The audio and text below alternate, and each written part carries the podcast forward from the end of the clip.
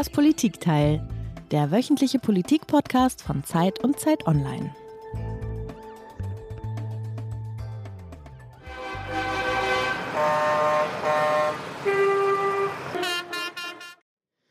Ja, liebe Hörer und Hörerinnen, wir haben es gehört oder zumindest sollten die Geräusche, die wir gerade gehört haben, nahelegen, was gerade im Land los ist. Bauern blockieren aus Protest gegen die Sparpolitik der Bundesregierung die Innenstädte und Autobahnauffahrten. Und weil die Lokomotivführer streiken, fallen deutschlandweit von Mittwoch bis Freitag viele, viele Züge aus. Und man fragt sich schon, was ist da eigentlich los in der Republik? Ist das Land blockiert oder ist es die Politik? erleben wir gerade den Beginn eines Wutwinters und das ausgerechnet zu Beginn eines Jahres, das politisch zu einem der schwierigsten seit langem werden könnte. Hier ist wieder das Politikteil, der politische Podcast von Zeit und Zeit Online. Mein Name ist Heinrich Wefing. Und ich bin Eliana Grabitz. Ja, diese Woche wollen wir uns der aufgeheizten Stimmung im Land widmen, den Protesten der Bauern und der Lokführer, aber auch der Ärzte und Erzieherinnen und Erzieher, die zuletzt immer wieder gestreikt haben und dies auch noch tun, um gegen die schlechten Arbeitsbedingungen zu protestieren. Wir fragen, haben die Proteste eine neue Qualität? Was genau ist die Ursache für die angespannte Gemütslage in Deutschland? Liegt die Verantwortung dafür vor allem bei der Ampel, die nach zweieinhalb Jahren an der Macht so unbeliebt ist wie kaum eine Regierung zuvor? Lähmt die Ampel das Land oder das Land die Ampel? Genau, Heinrich. Und mit wem könnte man das alles eigentlich besser besprechen als mit dem Mann, der uns jetzt hier zugeschaltet ist? Das ist nämlich Heinz Bude. Er ist emeritierter Soziologe und er hat lange den Forschungsbereich die Gesellschaft der Bundesrepublik am Hamburger Institut für Sozialforschung geleitet und war von 2000 bis Mai vergangenen Jahres Professor für Makrosoziologie an der Universität Kassel. Heinz Bude, herzlich willkommen zurück bei uns in das Politikteil, weil Sie waren schon einmal zu Gast bei uns vor drei Jahren, glaube ich. Schön, dass Sie heute bei uns sind. Ja, ich erinnere mich gut. Hallo zusammen. Und da wir auch ein buchfreundlicher Podcast sind, weisen wir gerne darauf hin, dass demnächst ein neues Buch von Heinz Bude erscheint, eins in einer langen Folge von Büchern. Es heißt Abschied von den Boomern, kommt bei Hanse heraus. Ab dem 29. Januar liegt es bei Ihrer Lieblingsbuchhandlung um die Ecke, liebe Hörerinnen und Hörer.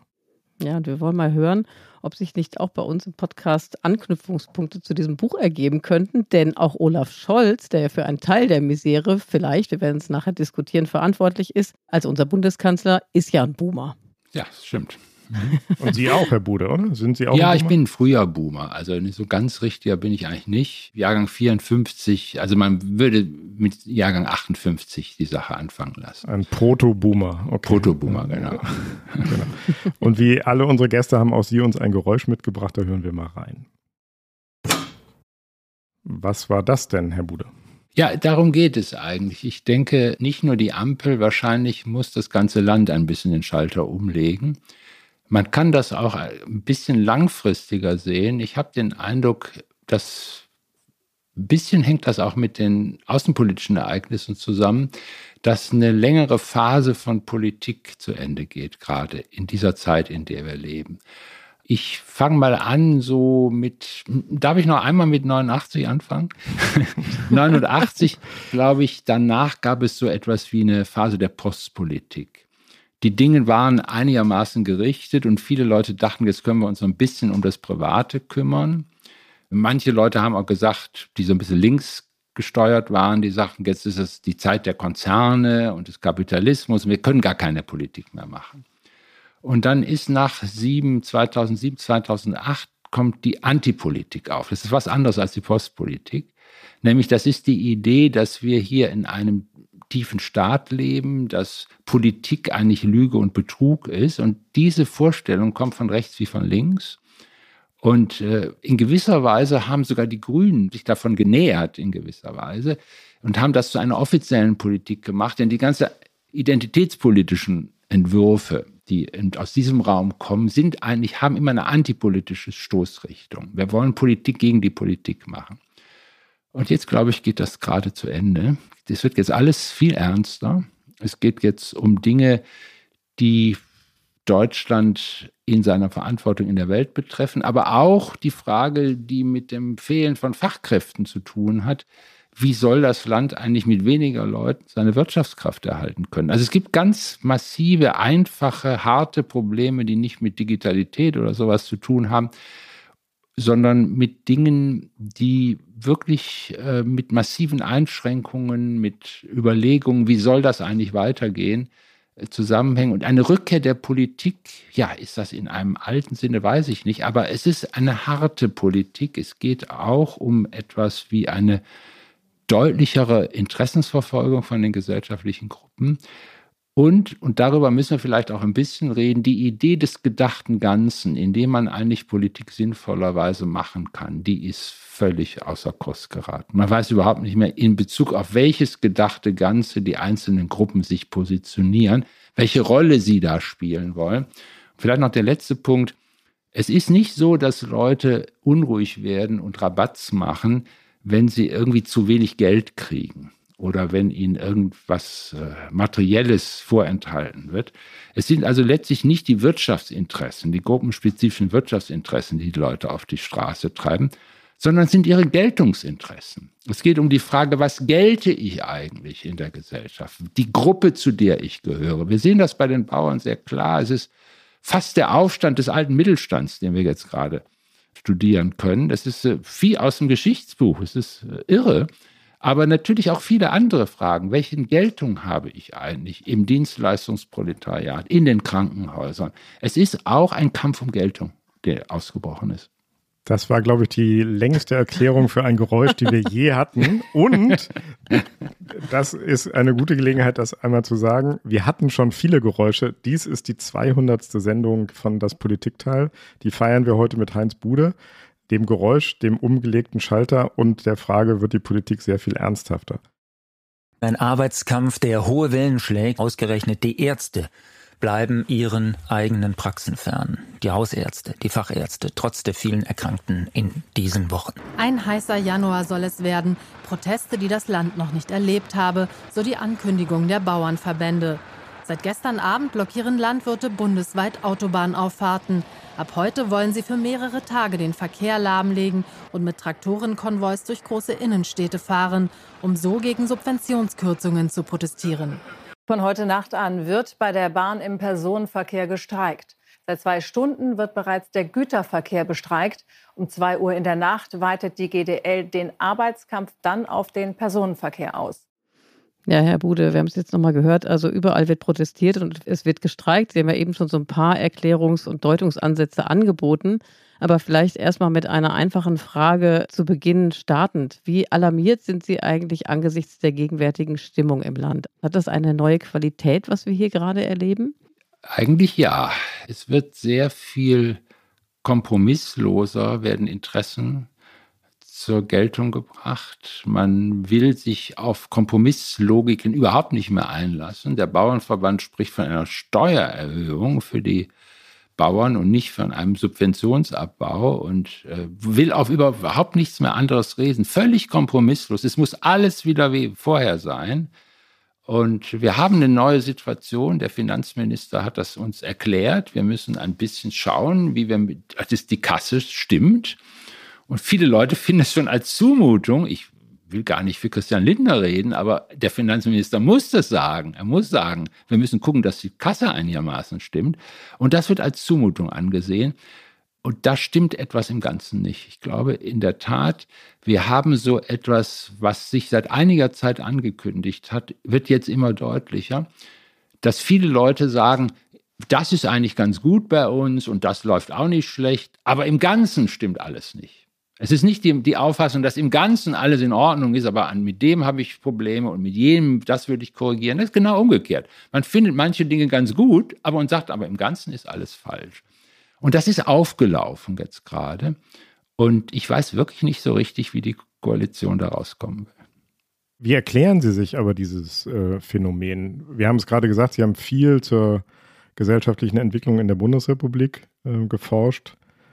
Und ein Klischee vielleicht über die alte Bundesrepublik war ja immer dieses Konsensorientierte. Man maximiert die eigenen Interessen nicht auf Kosten der anderen, sondern ist zu Kompromissen bereit. Ist das an ein Ende gekommen? Zumindest die Aushandlungsarenen sind viel unklarer geworden. Also man hat den Eindruck, dass zum Beispiel die Aushandlungen zwischen der Deutschen Bahn und der Gewerkschaft der Lokomotivführerin da lohnt sich gar nicht, dass sie sich an den Tisch setzen. Es wird sofort in eine Streiklogik umgemünzt und dass man sagen könnte, was ist jetzt dem Land eigentlich dienlich? Das kann ich mir überhaupt gar nicht mehr vorstellen, dass das in solchen Gesprächen eine Rolle spielt. Und das ist in der Tat etwas, dieser Hintergrundskonsens, dass es an irgendeinem Punkt auch bei Tarifverhandlungen um die Frage geht, was dem Land dienlich ist, im Hintergrund jedenfalls, das kann ich mir im Augenblick fast gar nicht mehr vorstellen. Weil es eben nicht nur darum geht, ob man eine Mark mehr bekommt oder einen Euro mehr bekommt oder fünf Euro mehr bekommt, sondern es geht darum, wie kann ich eigentlich meine Interessen als gesellschaftliche Gruppe überhaupt noch in der Politik namhaft machen? Wie kann ich überhaupt noch deutlich machen, dass die Erfahrungen, für die ich als Gewerkschaftssprecher stehe, für andere relevant zu machen sind, dass man sagt, nein, es geht nur so, dass wir unsere Interessen relativ kompromisslos und relativ aggressiv versuchen zu vertreten, damit überhaupt wir zur Kenntnis genommen werden. Also das System der Kenntnisnahmen ist ziemlich durchgerüttelt im Augenblick. Ist ja viel äh, davon die Rede, dass die Demokratie bedroht sein könnte in, in diesen Tagen und in diesen Monaten, gerade in diesem Wahljahr, wo äh, ja die AfD in den ostdeutschen Bundesländern sich äh, einer äh, also großen Zulauf, eines großen Zulaufes erfreut. Wie sehen Sie das? Sind die vielen Proteste, die wir gerade sehen, eher Beweis dafür, dass die Demokratie funktioniert oder sind sie Symptom dafür, dass wir uns um die Demokratie Sorgen machen müssen? Das ist zum Beispiel eines der großen Probleme des Diskurses, den wir pflegen. Natürlich sagen alle Leute von der AfD, sie sind für die Demokratie.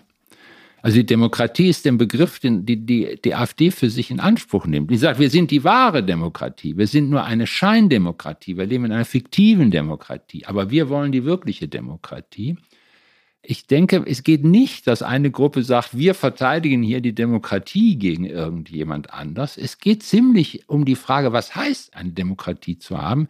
Und natürlich, das, was im Augenblick im Land passiert, was ist in anderen Ländern in Gang und Gäbe? Denken Sie an die Gelbwesten-Geschichte in Frankreich. Denken Sie daran, dass wir eine Postfaschistin als Regierungspräsidentin in Italien haben. Und das holt jetzt auch Deutschland ein. Die Frage der Auseinandersetzung darüber, was der legitime Weg ist, seine Interessen zur Geltung zu bringen, was der legitime Weg ist, das Land in eine Veränderungsspur zu bringen. Was ist der legitime Weg, weil man auch Schluss machen, wo man sagt, jetzt ist aber Schluss mit den Veränderungen. Das Heizungsgesetz hat eine große Rolle bei den ganzen Sachen gespielt weil da der Eindruck entstanden ist, da ist eine Gruppe, die haben seit 20 Jahren das alles genau sich ausgedacht, wie wir 45 die Klimaziele erreichen sollen. Und das muss jetzt so gemacht werden. Das muss, wird also durch Durchregieren festgelegt. Und, und die Leute sagen, ja, mich hat aber doch niemand gefragt. Äh, wieso müssen wir eigentlich diesen Leuten folgen? Also mit anderen Worten, was effektiv ist, um sich auf die Politik des Klimawandels einzustellen, das muss noch lange nicht legitim sein. Mhm. Hinter den angekündigten Protesten steht mehr als die jetzigen Regierungsentscheidungen. Wir alle erleben einen Umbruch. Kriege und Krisen, die hohe Inflation über die letzten zwei Jahre. Die Hoffnung auf eine bessere Zukunft ist der Angst vor einer schlechteren gewichen. Erschöpfung und Enttäuschung, Sorge und Wut machen sich breit. Aber, und es ist ein großes Aber, wir dürfen nicht zulassen, dass Extremisten diese Verunsicherung kapern. Wir dürfen nicht blind sein. Das waren Ausschnitte aus einem Video, mit dem sich Robert Habeck Anfang der Woche zu Wort gemeldet hat und erzielte darauf, dass jetzt sichtbar werde, dass in den vergangenen Jahren etwas ins Rutschen geraten sei, was den legitimen Protest und die freie Meinungsäußerung entgrenze. Teilen Sie seine Einschätzung, Herr Bude? Und wenn ja, was genau ist denn da ins Rutschen geraten? Ich teile die Einschätzung auf den ersten Blick, aber auf den zweiten Blick, wenn ich das versuche mir zu erklären, würde ich diese Worte von Robert Habeck nicht benutzen. Es ist in der Tat unklar für viele geworden, welche Gruppe in unserer Gesellschaft so etwas wie die Normalmoral unseres Zusammenlebens repräsentiert. An wem messen wir eigentlich, was ein anständiger Lebenszuschnitt ist? Woran messen wir eigentlich die erfolgreiche Strebsamkeit in unserer Gesellschaft? Woran messen wir, was Verantwortlichkeit bedeutet für die Einzelnen? Und woran messen wir, wie man Zuverlässigkeit den Kindern beibringt und was das bedeutet? Wir sind in einem großen Auseinandersetzungsprozess begriffen über diese Frage, was der Geltungsrahmen ist, von dem wir alle uns versuchen in unterschiedlicher Weise zu definieren, unsere Lebensführungsideale, die wir haben, damit in Verbindung zu bringen. Und der Ausdruck davon, der ist relativ unfriedlich im Augenblick. Der Verlust dieser Repräsentation der Normalmoral, also ist es die Zeit, die, die, ist sozusagen ihr Organ, das Organ der Normalmoral unserer Gesellschaft, ist es in gewisser Weise, Wir sind ja eine Familienzeitung, also da geht es ja um die Normalmoral unserer Gesellschaft. Oder ist es doch, sind es andere Blätter? Oder gehört es zur Normalmoral unserer Gesellschaft, dass man sagt, dass die CDU, also die bürgerliche, die konservative Partei in Deutschland schon nahe bei der AfD ist und schon eine, eine Rechtspartei geworden ist. Also da ist in der Tat in den Maßstäben stimmen manche Dinge nicht. Und wie auch immer man zu Friedrich Merz steht, ähm, man mag den nicht mögen und die allermeisten mögen ihn nicht sonderlich, jedenfalls mit denen ich zu tun habe, aber er ist ja ein Demokrat, der ist doch keiner, der irgendwie hier irgendwie eine Rechtsruck in Deutschland in einem Sinne äh, in Gange bringen will, das äh, in Gang setzen will, dass irgendwie die Rechtsextremen eine andere Rolle spielen in Deutschland. Und das ist so ein bisschen der Punkt, was ist die Normalmoral, auf die man sich beziehen kann, äh, welche Normalmoral lehren die Lehrerinnen und Lehrer in den Schulen? Was ist die Normalmoral eines Handwerkers, der eine Dienstleistung vollbringt? Also da, deshalb sage ich, wir leben in einer Veränderung von Geltungsansprüchen, von Geltungskommunikation, die nicht darauf zu reduzieren ist. Und das ist das Problem der Ampel, das ist das Problem des Bundeskanzlers lange gewesen. Der sagte, Geltungsprobleme können wir mit Geld lösen indem man Entschädigungszahlungen tätigt. Und dann sagen, das ist das Anerkennungs- und Gerechtigkeitsdefizit wird durch Entschädigungszahlungen wieder ausgelöst. Das ist und war falsch. Und jetzt zeigt die Gesellschaft der Politik, so geht es nicht mehr weiter. Aber ich muss da noch mal einmal nachfragen, weil Sie sagen das so, dass äh, sozusagen bei den äh, Streiks und Protesten heutzutage es gar nicht so sehr um das Geld geht. Wenn wir uns aber jetzt die einzelnen, nehmen wir mal einfach die zwei Streiks oder Proteste, mit denen wir in dieser Woche zu tun haben. Einmal die Bauernproteste, denen geht es zumindest als aktu im aktuellen Anlass, geht es um Subventionskürzungen äh, ja oder nein. Oder Subventionsstopp, ja oder nein, wo ja die Bundesregierung schon nachgesteuert hat. Und auch bei der Bahn geht es den Lokführern ganz klar um Geld und darum eben weniger zu arbeiten. Um weniger zu arbeiten geht's. Das ist der eigentliche Punkt. Genau, ne? Aber äh, wo ist der große Unterschied zu den großen Arbeiterstreiks in den 90er Jahren beispielsweise? Also das ist ja im Grunde genommen, äh, ging es doch auch damals den IG Metallern beispielsweise einfach darum, bessere Arbeitsbedingungen oder mehr Geld rauszuverhandeln. Ich, die neue Qualität, die müssen Sie mir nochmal ganz genau erklären. Bei der IG Metall war es völlig klar, für wen die IG Metall spricht und die war sich ihrer Position des Sprechens darüber sicher.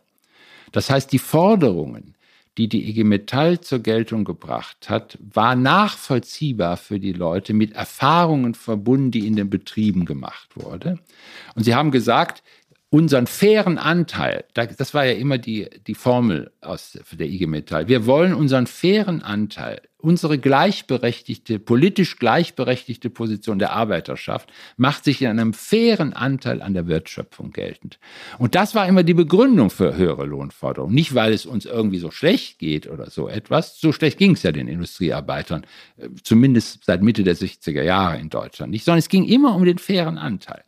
Und der faire Anteil ist letztlich, diese Formel ist eine sozialmoralische Formel, die sagt, wir wollen an der Wertschöpfung unseren fairen Anteil haben. Und darum geht es im Augenblick gar nicht, denn für die Bauern zum Beispiel ist die Dieselfrage natürlich ein Nachteil, aber äh, ein minimaler Anteil der von Subventionen, die die bekommen. Also, und da wird auch kein Betrieb dran untergehen, wenn er und es ist auch klar, dass äh, auch von Leuten, die sich auskennen, dass diese Logik, dass äh, wenn man auch die Veränderung der Landwirtschaft im Auge hat, äh, da man auch die Dekarbonisierung irgendwie zu einem ganzen Modell gehört für die Landwirtschaft, das kann man durchaus argumentieren. Und ich weiß es auch von eher konservativ gesonnenen Leuten, die sich in der Landwirtschaft gut auskennen, die sagen, es geht da mehr um die Düngermittel als um alles andere. Das ist, geht nicht nur, das ist nicht das Thema, nur das bisschen von, mit dem Diesel.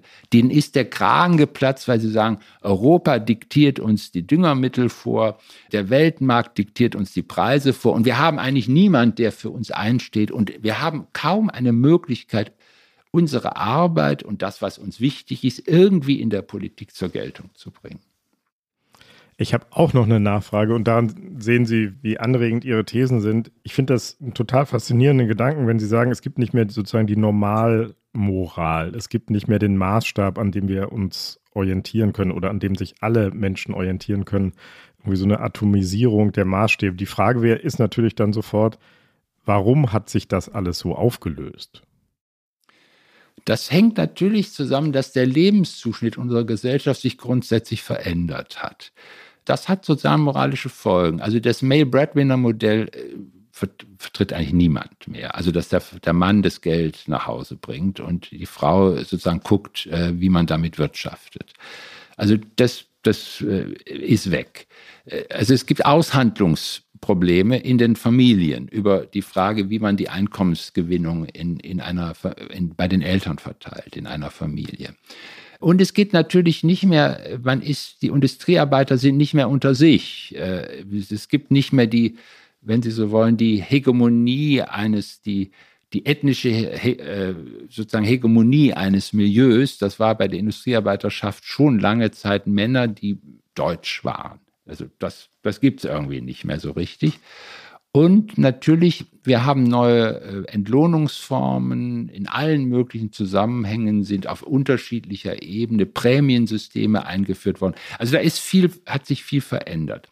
Und es ist jetzt zum Beispiel unklar, was es eigentlich heißt. Es gibt den schönen Begriff von George Orwell, Normal Decency, also der normale Anstand in einer Gesellschaft, auf den man sich im Prinzip zurückziehen kann man sagen, nee, aber das tut man jetzt nicht. Also wenn man relativ viel Geld zu Hause äh, hat, dann fängt man nicht an, nicht auch noch irgendwie die letzten äh, 20 Euro irgendwie, die man noch kriegen könnte, auszubringen aus irgendwelchen Anträgen. Das tut man einfach nicht.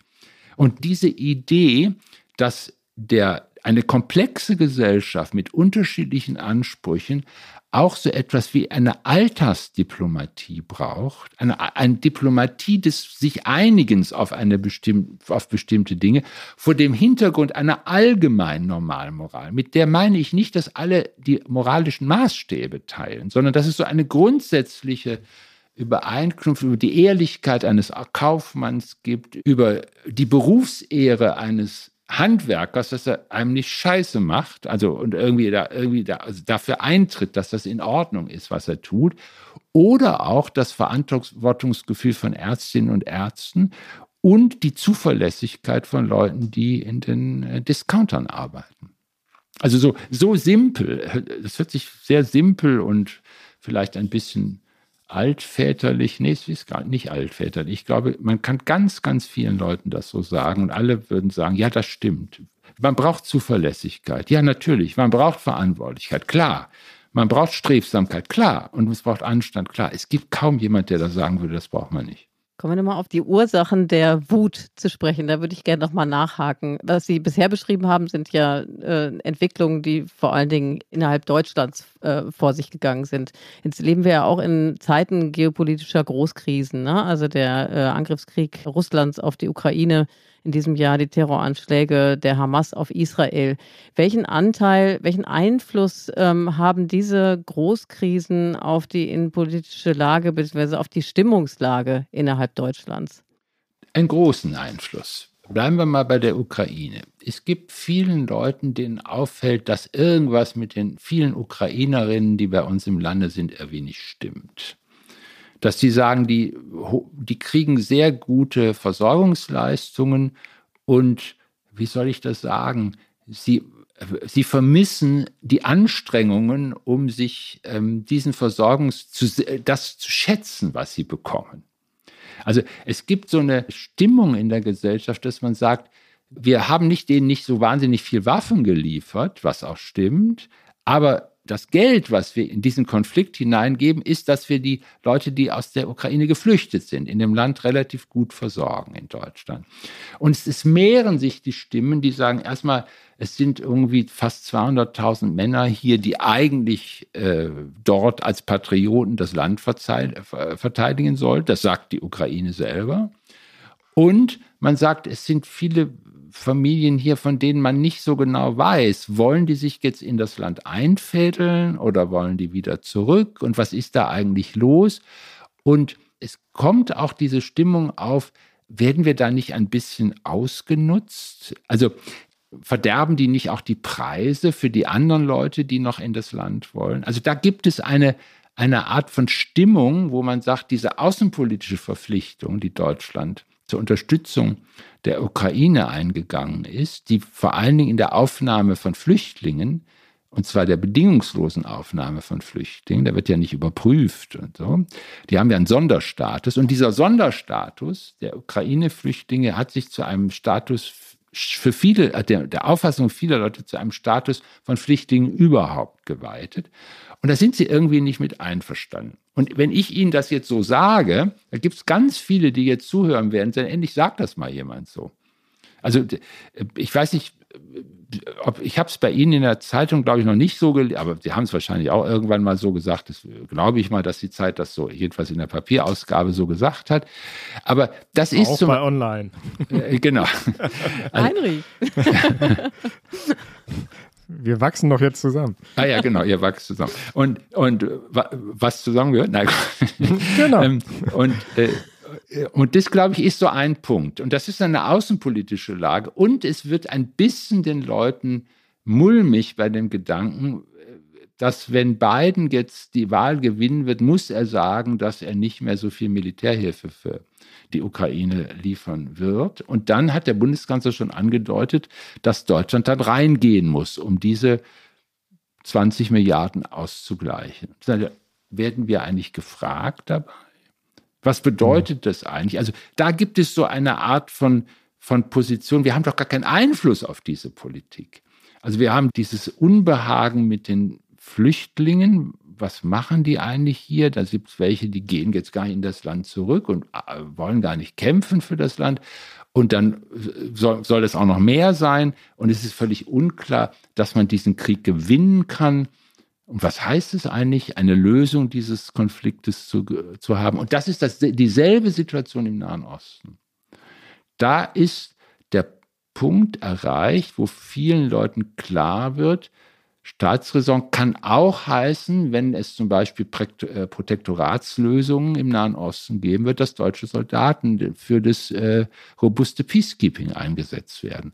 Und dann sagen sie, nee, wollen wir das jetzt eigentlich? Äh, so war es doch vielleicht nicht gemeint. Und da kommt auch wieder so etwas hinein, wo es eine Stimmung der unguten Nicht-Einbezogenheit gibt und wo man, wo dieses Gefühl eine Rolle spielt, im Ganzen stimmt im Augenblick etwas nicht. Und wenn ich dann, dann noch sage, na ja, die veränderte Rolle des Landes hängt auch damit zusammen, dass wir uns auf Dauer damit anfreunden müssen, dass wir vielleicht noch ein Prozent der Weltbevölkerung darstellen in Deutschland und dann mal gucken müssen, mit was wir eigentlich diese ein Prozent, mit diesen ein Prozent noch irgendwie Punkte machen können über die Ukraine und die Geflüchteten aus der Ukraine und ob die zurückkehren sollten oder nicht und was das für das Land bedeuten würde, für die Ukraine, wenn sie alle nicht zurückkämen, ob dann nicht die Russen auch gewonnen hätten. So, das ist nochmal ein eigener Podcast.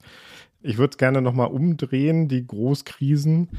Mein Eindruck ist, und das würde ich gerne einmal Sie fragen, in den vergangenen Jahren gab es ja auch schon viele große Krisen. Migration, Inflation, Energie, Euro, so das Versprechen der Politik, ganz besonders das Versprechen der Bundeskanzlerin Merkel war, ich, Merkel, Sie kennen mich, äh, war der Wahlspruch, ich halte euch das vom Leib. Ihr lebt euer Leben, das ist anstrengend und kompliziert genug, Familien werden schwieriger, Geld verdienen ist schwieriger, aber die Großkrisen halte ich euch vom Leib. Das hat bei der Migration nicht funktioniert, bei der Pandemie hat es nicht funktioniert. Und möglicherweise funktioniert es jetzt auch gerade wieder nicht. Und in gewisser Weise kommt es mir so vor, als habe Olaf Scholz dieses Modell der zumutungsfreien Politik versucht fortzusetzen, der Kanzlerin. Und mein Eindruck im Moment ist, dass dieses Modell, dieses Versprechens, wir halten euch alle Zumutungen vom Leib, dass das an ein Ende gekommen ist. Ist da irgendwas dran? Würde ich unterschreiben. Zum Beispiel bei der Frage der, ich hatte das angedeutet, bei der Frage der Work-Life-Balances. Das war mal das riesige Thema, hm. wo ich jetzt sagen würde, hm, also für jedes Individuum ist das wunderbar, sich das gut zu überlegen, aber aufs Ganze gesehen führt die Reduktion des Angebotes an Arbeitskraft dazu, dass äh, die Wertschöpfung unserer Gesellschaft sinkt. Also wenn alle weniger arbeiten wollen, dann ist auch für alle nicht mehr so viel da.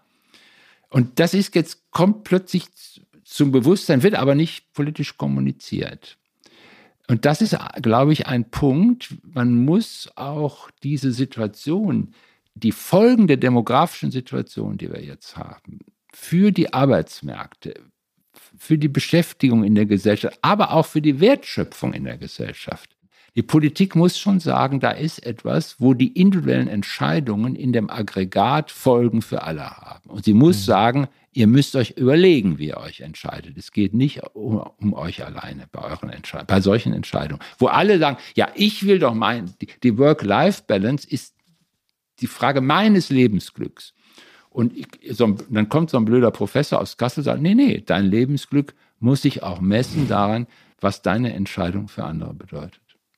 Aber ist es nicht gerade auch die Tatsache, dass nicht ordentlich und straight kommuniziert wird, also im Grunde genommen die Wahrheiten nicht preisgegeben werden, wiederum Grund für die Wut und die Unzufriedenheit und eben diese angespannte Stimmungslage, die wir derzeit erleben? Weil ich denke mal an, die, an das Versprechen des Bundeskanzlers, jetzt auch nachdem der Haushalt, der ja aus, also selbst verschuldet aus auf Tönen an den Füßen stand, äh, eben nochmal nachgeflickt werden musste wie er sich dann hinstellte und nochmal wiederholte, You'll never walk alone. Ja, wo ich dann denke, wie empfinden die Bürger und Bürgerinnen das, die doch genau wissen und es ja eigentlich auch jeden Tag zu spüren bekommen, dass doch Zumutungen auf uns alle zukommen werden.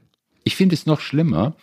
Ähm, ich muss das leider, ich habe viele Sympathie mit Olaf Scholz, aber das muss ich sehr deutlich sagen. Im Mitteilungston sowas von sich zu geben, heißt, ich nehme euch alle nicht ernst. Und das geht nicht. Also das Problem von Scholz ist im Augenblick, dass er den Leuten sagt, ich weiß, wie es geht und lasst mich nur machen und ihr dürft auch noch mal irgendwie ein bisschen rumoren, aber ihr werdet sehen, ich werde recht gehabt haben. Das stimmt erstens nicht und zweitens soll er bitte uns, die Bürgerinnen und Bürger, an seinen Entscheidungen beteiligen und nicht denken, das ist alles in meinem Kopf. Wir sind nicht nur die SPD und irgendwelche Genossen, die irgendwie nicht richtig äh, wissen, was Sozialdemokratie ist. Aber sondern es ist, geht schon ein bisschen um das Land und ich habe den Eindruck, Scholz hat in dieser Haltung das Land im Grunde aus dem Blick verloren. Und das fordert das Land im Augenblick zurück. Du musst uns mit einbeziehen. Wir wissen, wir sind auch nicht so blöd. Wir wissen, wie die Lage ist. Und wir wollen jetzt ein bisschen hören, ob du das auch so siehst und welche Art von Anstrengung du uns zumuten willst, mit welchen Argumenten. Herr Bude, bevor wir äh, gleich nochmal tiefer einsteigen in die Frage, was die äh, Ampel verschuldet hat und was sie vielleicht auch für einen Handlungsspielraum hat, um äh, sich aus dieser Gemengelage noch zu befreien und konstruktiv Politik machen zu können, habe ich nochmal eine Frage. Ähm, ich hatte ja in der Anmoderation gesagt, dass Sie äh, vor drei Jahren bei uns zu Gast waren, damals bei Marc Brost und mir. Und äh, das war irgendwie, habe ich, äh, während ich darüber nachdachte, äh, realisiert, wie weit, weit weg einem das scheint. Es war nämlich die zweite Phase der Pandemie. Also wir hatten den ersten Lockdown hinter uns und das war irgendwie im Herbst und der zweite Lockdown ähm, drohte oder deuchte.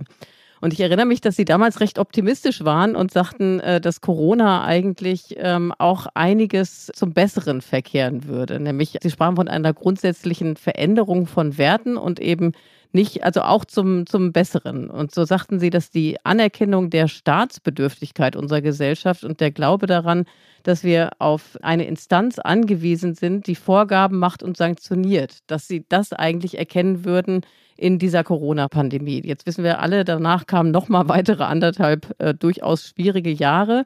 Aber wenn man jetzt heute sich das so hervorholt, hat man den Eindruck, das ist gerade das Gegenteil einge eingetreten. Also jetzt ist, äh, haben wir es ja eigentlich mit einer äh, Phase der Ablehnung des Staates zu tun oder mindestens der Politik, die eben diese Zumutung den Leuten auferlegt, wie es gerade der Fall ist. Wie erklären Sie sich das? Was ist die Ursache dafür, dass es gerade so anders gekommen ist?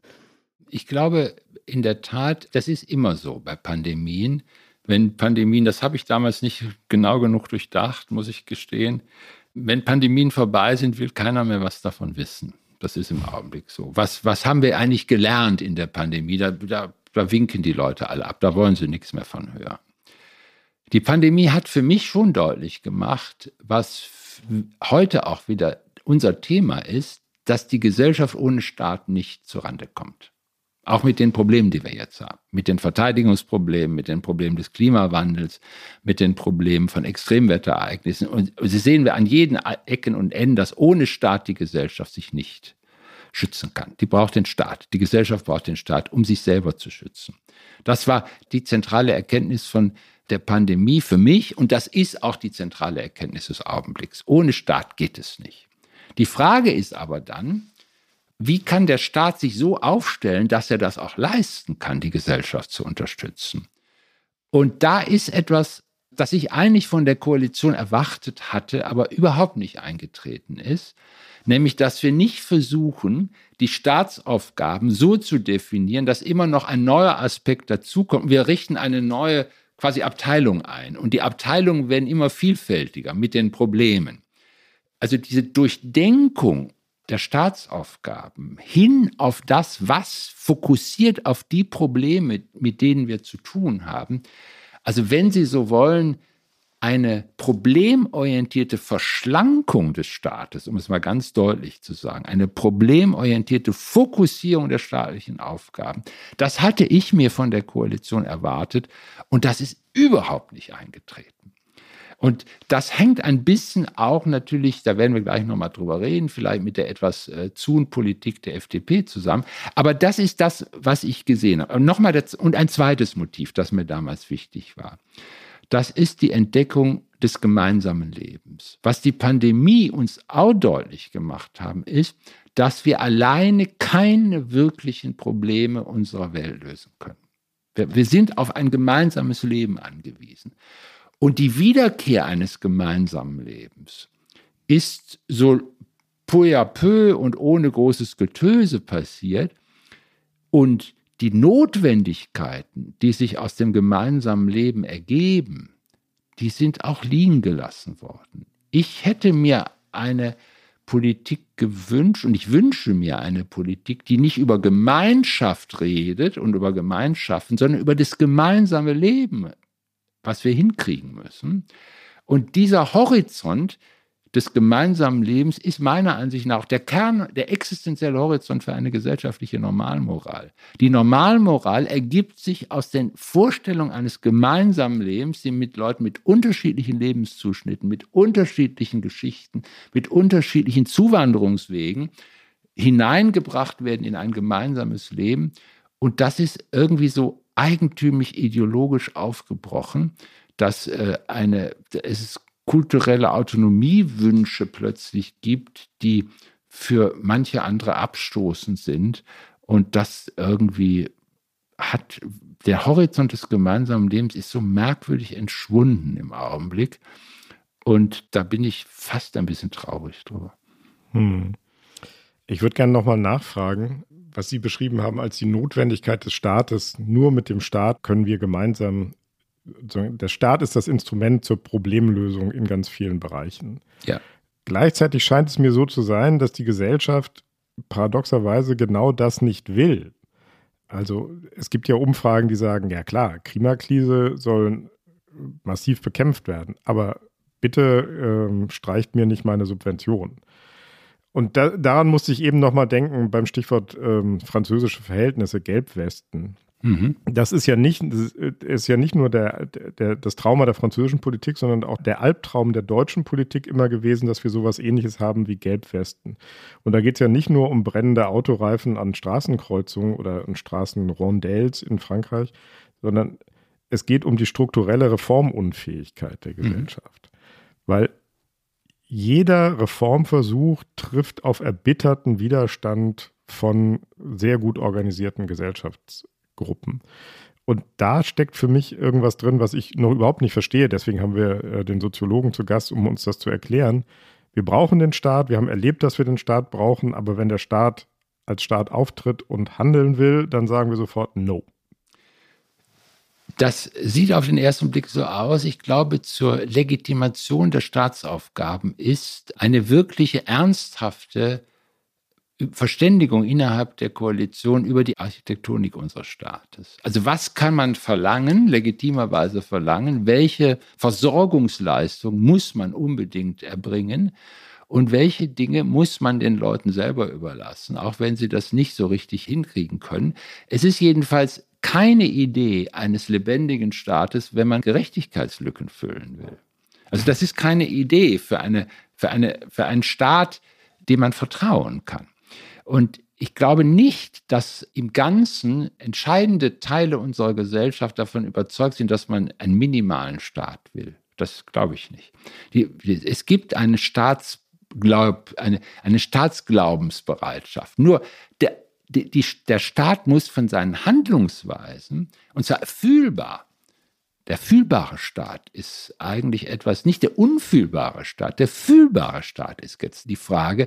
Fühlbar natürlich bei seiner Sanktionsmächtigkeit, aber auch bei seinen Versorgungsleistungen und auch bei seinen Gestaltungen von individuellen Rechten. Also das ist ein ganz wichtiger Punkt, dass Staaten heute eine wirklich große Bedeutung haben. Und wir alle wissen, dass Gesellschaften, deren Staat, ähm, Staatlichkeit geschwächt ist, ihre eigenen Chancen, ihre eigenen Talente auch nicht zur Geltung bringen kann. Der Staat ist auch, gibt den Rahmen dafür, dass die Talente der Gesellschaft sich zur Geltung bringen können.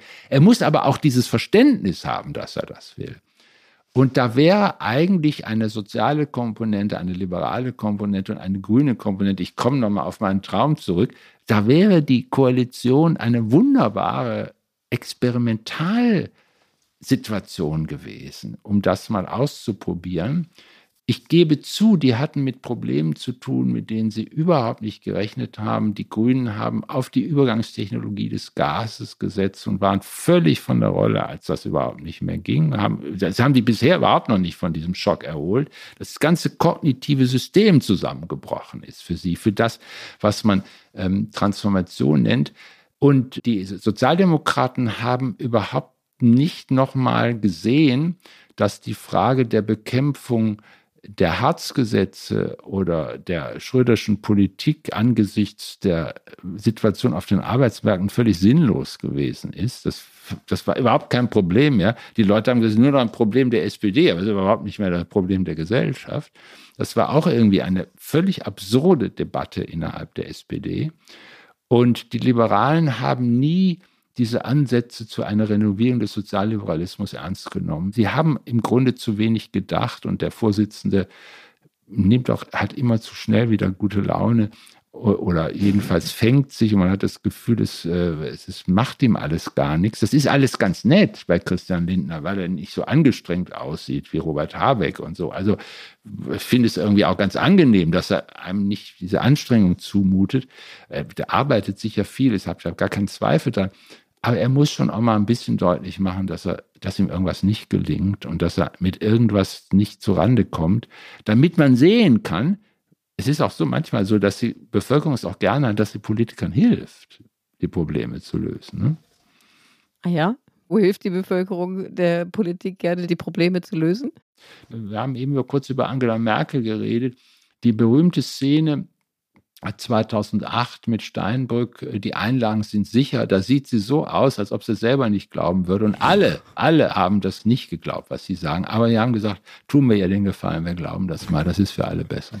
Was Sie da jetzt beschreiben, ist ja eine äh, manifeste Vertrauenskrise eigentlich ne? Ja. Äh, in den deutschen Staat und in die deutsche Politik. Sie haben jetzt ein paar Faktoren genannt. Ich glaube, ein wichtiger Faktor ist sicherlich auch, dass die äh, Ampel ewig so zerstritten auftrat, sich über sich in diesem ganzen Heizungshickhack äh, verbissen hat. Und ich glaube schon auch, dass diese Haushaltskrise jetzt zum Ende des Jahres natürlich der Glaubwürdigkeit auch nicht nochmal besonders geholfen hat. Und Sie sagen es, wenn ich das noch ganz schnell sagen darf, was Vertrauen ist eine riskante Vorleistung. Ne? wenn man jemandem vertraut. Ist immer eine riskante Vorleistung. Und das braucht, der Staat muss die riskante Vorleistung einfordern können und sagen, ihr müsst vertrauen. Ich weiß, dass es riskant ist, aber wir müssen es leider von euch einfordern. Und nicht sagen, es wird schon alles werden. Genau, und jetzt stehen wir ja in äh, einer wirklich sehr schwierigen Ausgangssituation. Die Ampel ist äh, gut zwei Jahre im Amt.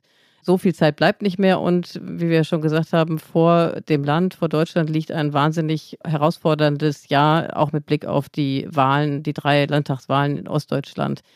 Wo sehen Sie den Handlungsspielraum für die Ampel, jetzt das Ruder noch rumzureißen? Also, ich glaube, es geht nur über den Umweg über die CDU. Die CDU ist im Augenblick meiner Wahrnehmung nach noch nicht regierungsfähig. Die CDU muss sich in den Zustand der Regierungsfähigkeit bringen. Sie muss als eine Alternative deutlich werden zur gegenwärtigen Ampelregierung.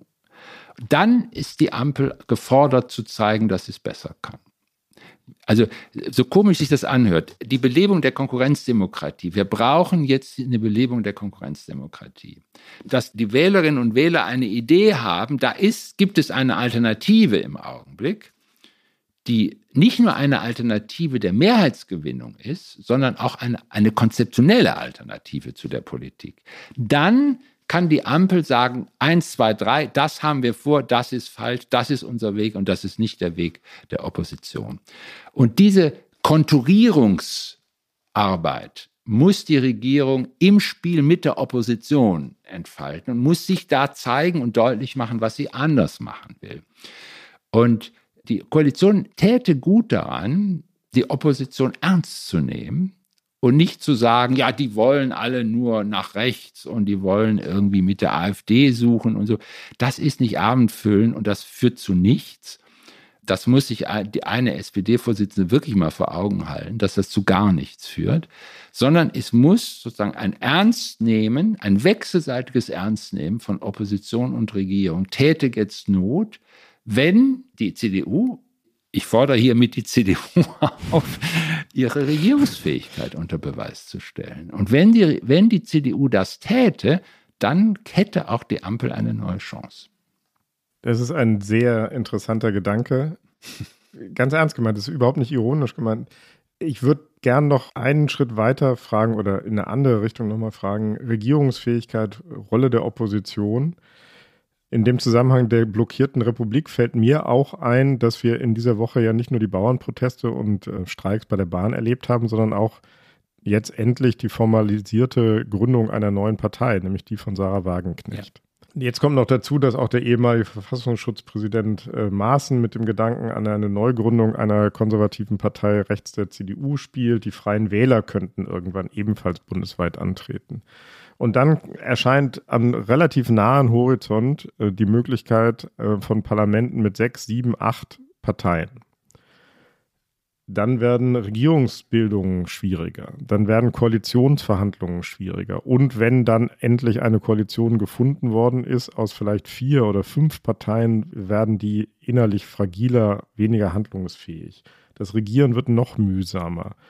Die Durchsetzung von Veränderungen wird noch mühsamer das fördert den Frust der Regierten, die kriegen wieder nichts hin und so weiter. Also so eine Abwärtsspirale, das gibt es in anderen europäischen Ländern schon lange. Für Deutschland ist das immer noch eine sehr fremde und beängstigende Vorstellung. Ist das in Ihren Augen ein plausibles Szenario? Denn das hieße ja auch, wie kann die CDU ihre Regierungsfähigkeit unter Beweis stellen in einem äh, Acht-Parteien-System, kann keine Partei mehr wirklich sagen, wir werden regieren, sondern wir müssen aushandeln mit vielleicht fünf Partnern. So. Also die Konturierung einer Oppositionsarbeit wird dann auch noch viel schwieriger. Das ist richtig. Robert Habeck hat ja da zu Beginn der Koalition gesagt, dass er, er auch gerne beweisen würde, dass so eine Koalition arbeitsfähig und nach vorne gerichtete Arbeit machen kann, um zu zeigen, dass man nicht eine absolut dominante Partei braucht, sondern dass das wirklich eine Kooperativität zustande bringen kann, die eine Veränderung der Architektur des Staates und des politischen, der Involvierung der Gesellschaft in die Politik mit sich brachte. So habe ich jedenfalls Robert Habeck verstanden. Aber der Versuch scheint gescheitert bis jetzt. Der Versuch ist offenbar gescheitert.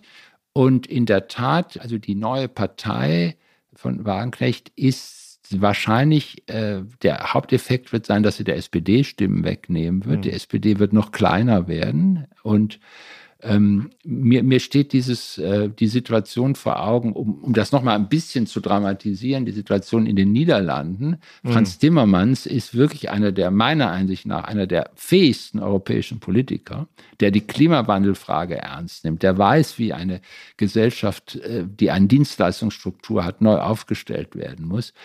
Und der verliert also mehr, wenn ich es mal so hart sagen kann, wie, wie, jemand, wo man dachte, der ist schon längst tot. Ne? Der kommt sozusagen, der, ach was, den will das, den gibt es noch. Und der hat fast nur die Hälfte Stimmen gekriegt, wie die Einparteien-Partei von Wilders mit einem rot-grünen Bündnis. Also das ist in der Tat, das ist ein, die Tatsache kann, das kann sein. Ähm, für die Rechte, wenn man gegen die Rechte jenseits der äh, rechts jenseits der CDU ist, kann man natürlich sagen, ja, soll der mal der, äh, noch eine Partei aufmachen, ist gut, dann zerlegen die sich endgültig. Das äh, könnte, kann man sagen, so prima, dann nehmen die der AfD noch irgendwie weg. Das glaube ich aber nicht, weil die AfD sich dann in der Lage ist, sich zu verbürgerlichen. Mhm. Und äh, also mit, mit Maßen, der, das kann der AfD zugutekommen und der Flügel innerhalb der AfD, der Gewalt für ein legitimes Mittel der Politik hält, den gibt es und der ist ein mächtiger Bestandteil der AfD, das muss man sich klar machen. Mhm. Der könnte Weigel vorschieben und dann hätten wir irgendwie so eine ganz absurde Situation, dass dann in der Tat der CDU nichts anderes mehr übrig bliebe, als zwischen so einer wie auch immer gewaschenen AfD dann doch äh, Vereinbarungen, Duldungsvereinbarungen oder irgend sowas treffen zu müssen. Das Endspiel-Szenario, ähm, äh, das ich habe, ist, dass das die CDU wirklich nur verhindern kann, wenn sie sich als Opposition, als neu, als Regierungsalternative zur gegenwärtigen Koalition aufstellt und dann möglicherweise auch sagt, quasi, wir brauchen also glaube ich, in Deutschland brauchen wir eine Partei, das ist auch jetzt in der Koalition der Fall, eine Partei, die schon sagt, wir geben hier mal was vor. Mhm. So eine Situation, wie wir sie interessanterweise in Israel lange Zeit hatten vor Netanyahu, dass so kleinere Parteien sich das alles abge, die auch den Regierungschefspositionen abgelöst haben, das stelle ich mir für Deutschland. Und wir sind ein wirklich zentral, das zentrale Land Europas, was auch, was die europäische Entwicklung betrifft, sind wir nun mal. Das kann ich mir, will ich mir oder kann ich mir nur schwerlich vorstellen. Und die Probe aufs Exempel kommt womöglich in den ostdeutschen Ländern, die in diesem Herbst wählen. Da kann es sehr gut sein, dass die CDU schon sehr schnell vor der Frage stehen wird, entweder mit allen verbleibenden Parteien zusammen gegen die AfD oder eben doch mit der AfD. Und wenn man sich die Struktur der CDU in den betreffenden Ländern anguckt, dann ist, glaube ich, der Grundimpuls der meisten CDU-Mitglieder und Funktionäre vor allen Dingen dort eher hin zur AfD, nicht zur Linkspartei. Ja, ich äh, will nur sagen, dass ich glaube, die zentrale Figur in der CDU der Zukunft für diese Fragen ist Kretschmer. Das ist, äh, glaube ich, der wird äh, allenthalben, will man den nicht so gern haben, weil er so komische Russlandspositionen immer hat, die nicht opportun sind, die ich auch irgendwie merkwürdig finde der hat ja den letzten Wahlkampf quasi persönlich gewonnen mhm. mit seinem Einsatz. Und das ist eine interessante Figur für die CDU. Ich glaube, mit dem müssen die irgendwas machen.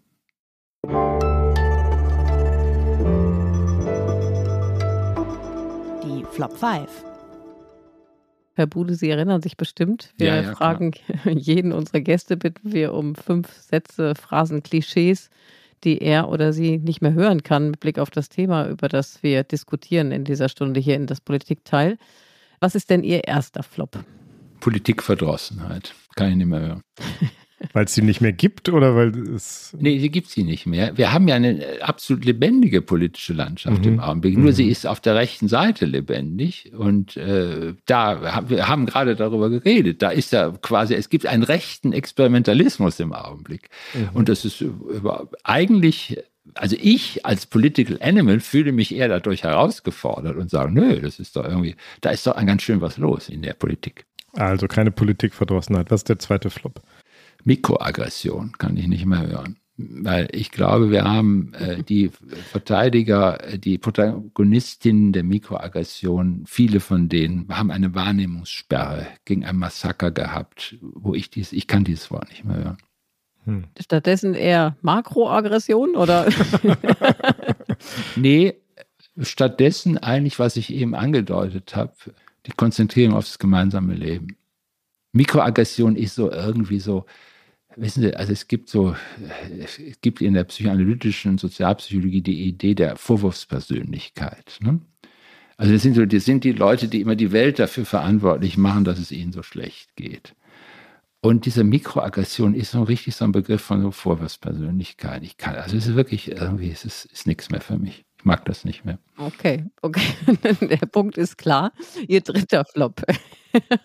das habe ich schon angedeutet, Gerechtigkeitslücke bitte keine Gerechtigkeitslücke mehr. Und sie gar nicht füllen wollen. Das äh, ja, und auch nicht ausmachen wollen. Also was ist mm, das? Was mm. soll das? Also wir, wir haben das Problem, in der Tat die Sichtbarkeit. Die Leute wollen eine Sichtbarkeit ihrer Erfahrungen haben. Sie wollen eine altersmoralische Korrespondenz zur Politik fühlen, dass ihre Erfahrungen eine Rolle da spielen. Und das hat nichts mit Gerechtigkeitslücken zu tun. Also ich glaube, der Gerechtigkeitsbegriff ist gegenüber dem Solidaritätsbegriff zu stark geworden. Man spricht zu viel über Gerechtigkeit, zu wenig über Solidarität in unserer Gesellschaft. Hm. Mhm. Werbung. Die fünf reichsten Männer haben ihr Vermögen seit 2020 verdoppelt. Zugleich sind fünf Milliarden Menschen ärmer geworden. Im Podcast Entwicklungssache spricht Entwicklungsministerin Svenja Schulze mit Expertinnen wie Serap Altinejik von Oxfam über die Hintergründe und Ursachen. Wie kann Reichtum auf der Welt gerechter verteilt werden? Was bedeutet das für uns in Deutschland? Erfahre mehr. Entwicklungssache. Jetzt überall da, wo es Podcasts gibt.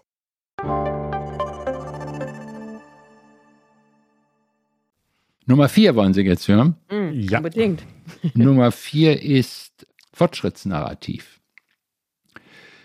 ich möchte nicht mehr, dass mir irgendjemand was über Narrative erzählt.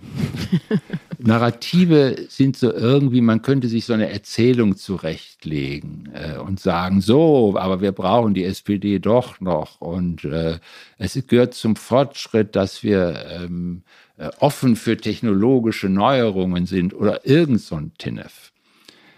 Bitte versucht Begriffe zu finden und keine Narrative. Begriffe und mir wäre es noch lieber, wenn ihr ein paar Schlagworte findet, die die Begriffe nicht verraten und nicht immer diesen Blödsinn mit diesen Narrativen.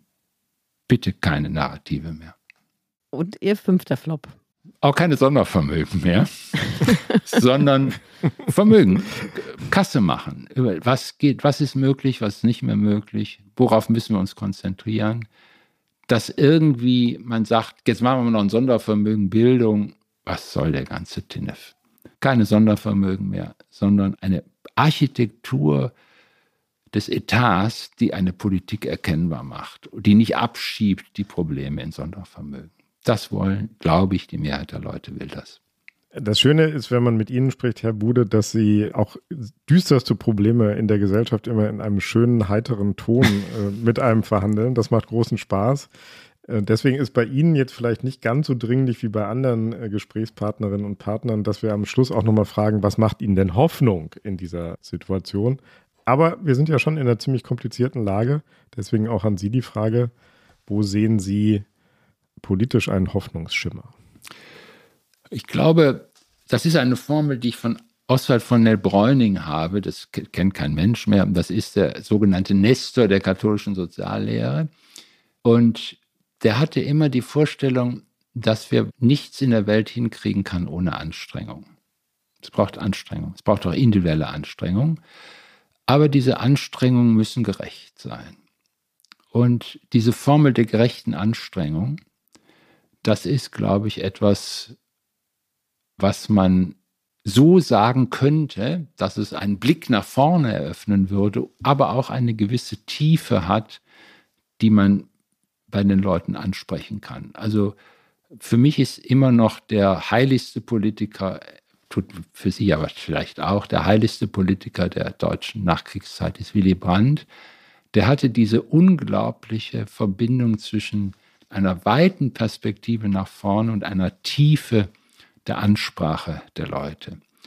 Und das ist, wenn, wenn ich heute Reden von Willy Brandt lese, diese irre, nach, nach, nach seiner Kantnerschaft, diese Nord-Süd-Kommission zu machen, diese ganze Frage des globalen Südens auf, das war Willy Brandt, der zum ersten Mal die Frage des globalen Südens gestellt hat, als Vorsitzender der Sozialistischen Internationalen.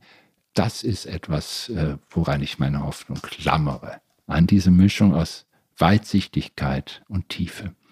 Denn das ist irgendwie vielleicht auch ein bisschen deutsch. Das war es wieder, das Politikteil, der politische Podcast von Zeit und Zeit Online und dieses Mal zum 200. Mal. Eliana, Wahnsinn, oder? So häufig schon Wahnsinn. das Politikteil. Ja, ich war auch überrascht, als ich die Zahl heute sah. und deswegen sagen wir jetzt zum 200. Mal, wenn Sie uns schreiben wollen, liebe Hörerinnen und Hörer, mit Kritik, Anregungen, Vorschlägen, wen wir demnächst einmal einladen sollten, dann können Sie uns schreiben. Die Mailadresse lautet seit 200 Malen das Politikteil at zeit.de. Genau. Und in der nächsten Woche sitzt, glaube ich, ich wieder hier hinter dem Mikrofon mit Peter, diesmal dann wieder. Und wir wollen uns natürlich auch bedanken bei den Pool Artists, die diese Aufnahme immer erst überhaupt möglich machen, bei unseren Paten bei Zeit Online, bei Carlotta Wald, die auch diesmal wieder für die Töne gesorgt hat und der wir auch hier noch gute Besserungswünsche rüberschicken, die nämlich krank geworden ist. Und natürlich allem voran bei Ihnen, Herr Bude, dass Sie heute unser Gast waren. Ganz herzlichen Dank für diese interessante Stunde. Ja, wunderbar. Danke. Danke Ihnen. Bis bald. Bis zum nächsten Mal. Tschüss.